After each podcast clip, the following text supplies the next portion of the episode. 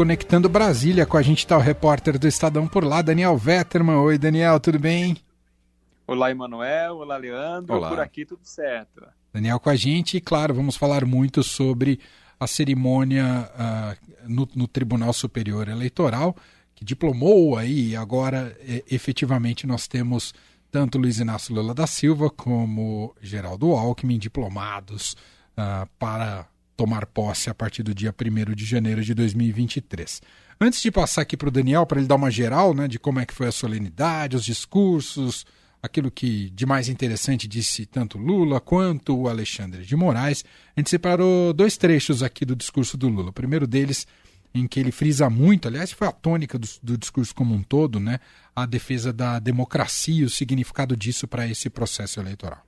Felizmente, não faltou quem defendesse, nesse momento tão grave, a nossa democracia.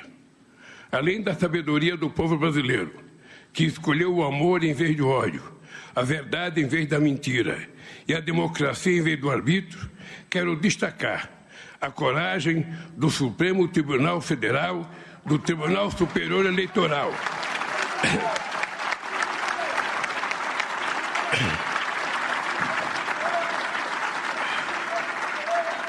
Que enfrentaram toda sorte de, de, ofensas, ameaças e agressões para fazer valer a soberania do voto popular.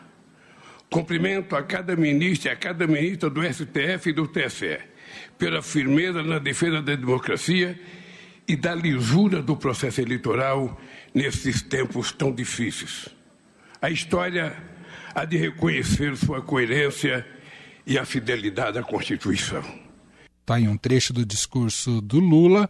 Agora a gente separou só mais um trecho em que ele fala sobre a herança deixada é, por Jair Bolsonaro. Nestas semanas em que o gabinete de transição vem escrutinando a realidade atual do país, tomamos conhecimento do deliberado processo de desmonte das políticas públicas e dos instrumentos de desenvolvimento levado a cabo por um governo de destruição nacional.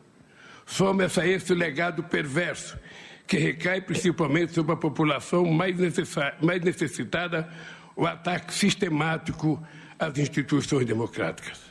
Muito bem. Bom, vou passar a bola então aqui para Daniel Vetterman, está com a gente diretamente de Brasília, um pouco para ele trazer também o seu olhar né, de como é que foi essa cerimônia de diplomação de Luiz Inácio Lula da Silva e de seu vice, o ex-governador Geraldo Alckmin.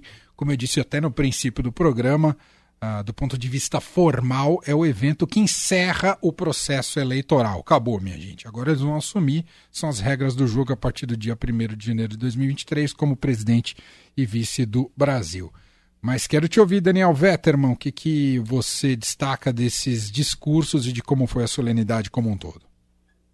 Bom, Emanuel, esse discurso do Lula, e ficou evidente aí nos trechos que você compartilhou, é, tem dois pontos muito importantes. Primeiro, né, uma tentativa de se diferenciar claramente do presidente Jair Bolsonaro ao afirmar que ele representa um grupo né, que defendeu a democracia, que respeitou as instituições, e o Lula fez questão de afirmar isso né, e de também agradecer ali aos ministros e ao próprio Tribunal Superior Eleitoral por reforçar a defesa do processo democrático e das urnas eletrônicas nessa eleição, que foi um tema alvo do presidente Jair Bolsonaro e também dos seus aliados. Então, o presidente eleito, agora diplomado, ele tentou se diferenciar e dizer: olha, é assim que eu encerro né, esse processo eleitoral, estou apto a assumir o governo a partir de janeiro. Ele tenta dar esse destaque para que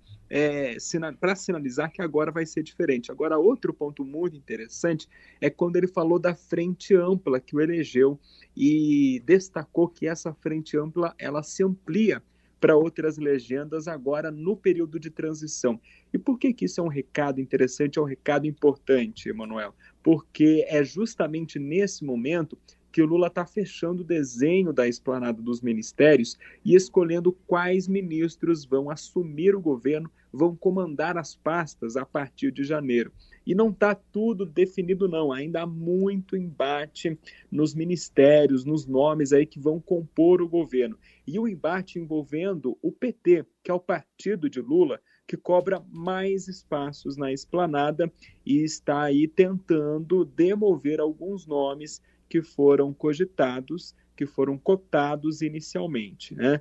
O Lula já vem, já vem dando esse recado nos bastidores há alguns dias, de que o governo não é só do PT, de que essa aliança ela precisa ser ampliada para ele começar janeiro com uma base formada no Congresso Nacional e esses partidos, né, que representam não só o Congresso, mas governadores e prefeitos também.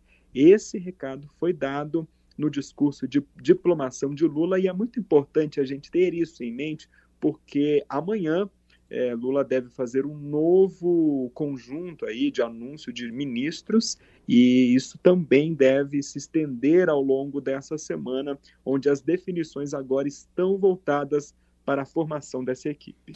Vou até aproveitar esse gancho, Daniel, porque o Lula já foi cobrado de ainda não ter anunciado uma mulher oficialmente à frente de alguma pasta, à frente de algum ministério.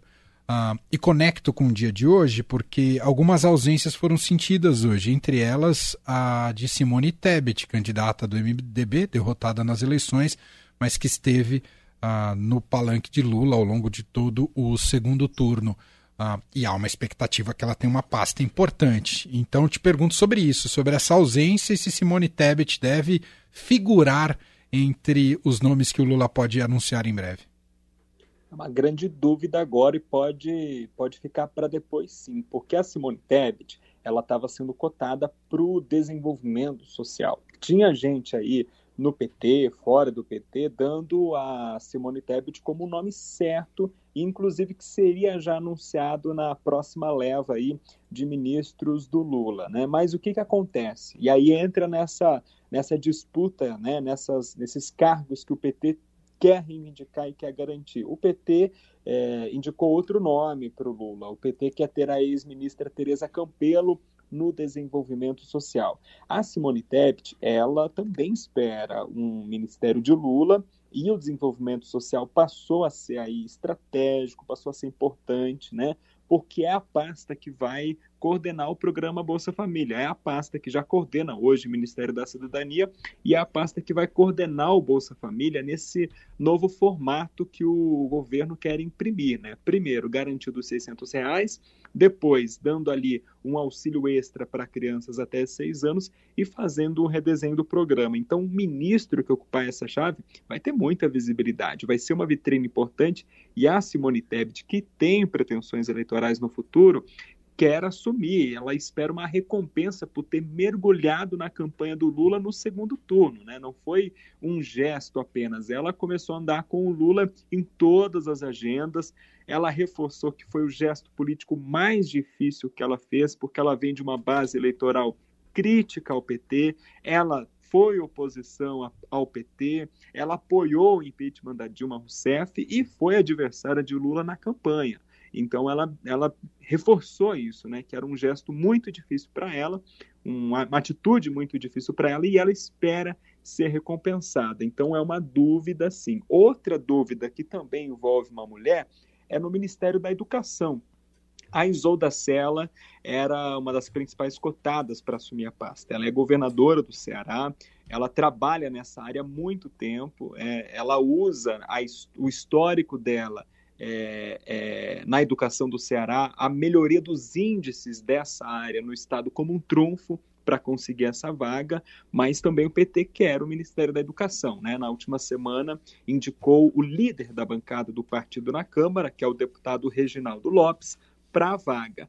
O governador, melhor, ex-governador do Ceará e senador eleito, Camilo Santana, também circula ali para ser, ser ministro da Educação, então é um cargo que vai depender da definição do Lula nas próximas horas.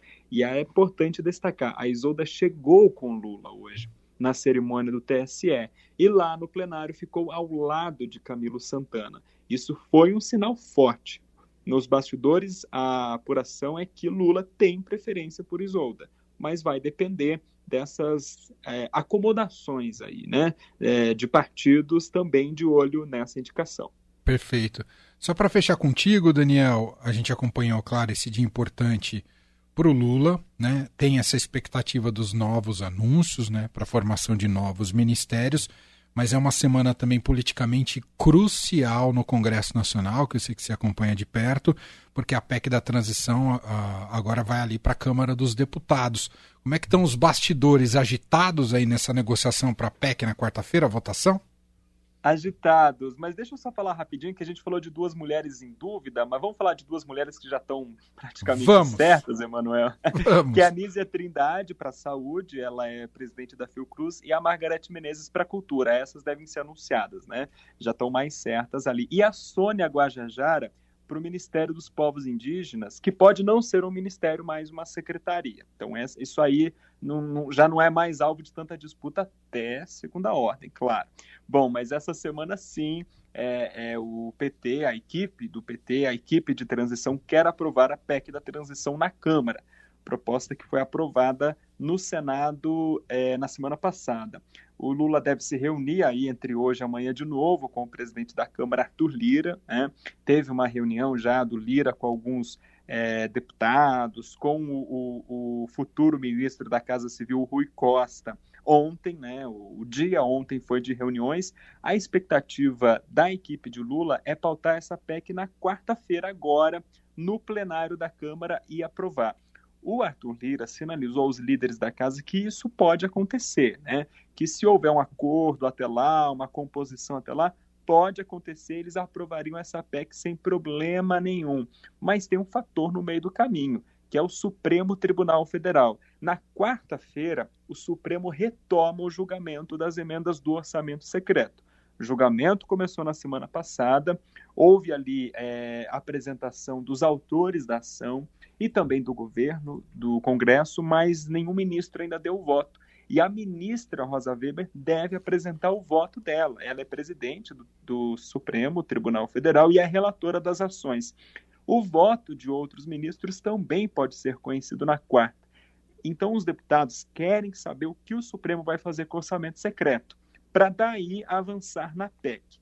A tentativa aí de todo mundo que tem poder em Brasília, digamos assim, é que o Supremo mantenha as emendas do orçamento secreto, mas agora diga que precisa ser com transparência, com critérios de distribuição, enfim, estabelecer algumas normas ali, mas não acabar com com o mecanismo, não, não acabar com o pagamento dessas emendas aí. É o que a cúpula do Congresso está esperando. O próprio Lula está esperando isso, porque os aliados dele já disseram que sem essas emendas não tem base para aprovar a PEC e o que o governo quiser a partir de janeiro. Então, tudo pode é, é, avançar nessa semana se essa for a sinalização do Supremo. Se o Supremo sinalizar que vai proibir o empenho, o pagamento dessas emendas, aí o clima é outro, aí tudo volta ao zero, a zero, né?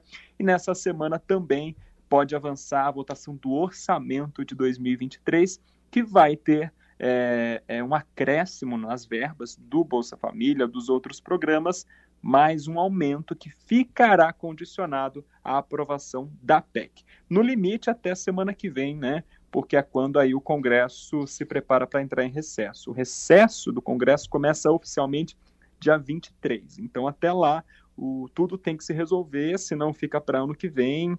Vai ser muito difícil o Lula assumir com essas pendências aí. Sim, Pode acontecer, mas é, vai ser é, uma derrota, uma derrota muito grande para ele de largada. Semana interessantíssima. Os poderes todos é, estão envolvidas nessa trama da PEC da transição, do orçamento secreto, é o Congresso, é o futuro governo Lula, é o Judiciário na, no Supremo Tribunal Federal. Vem alguma emoção para essa quarta-feira importante em Brasília. Daniel, sei que você está preparando para ela tanto quanto para uma Copa. Um abraço, meu cara. Bom trabalho por aí, boa semana. É verdade, já que a seleção tá fora, né? Agora o esforço não tem mais desculpa, o esforço é Brasília mesmo, né? É o que nos Vamos ver se vai dar zebra, né? Zebra na PEC, zebra da, na Copa, de repente o Marrocos aí tá na final, a gente não sabe, né? É isso. Um abraço, Vetterman. Valeu, boa tarde. Valeu. Fim de tarde Eldorado, uma revista sonora para fechar o seu dia.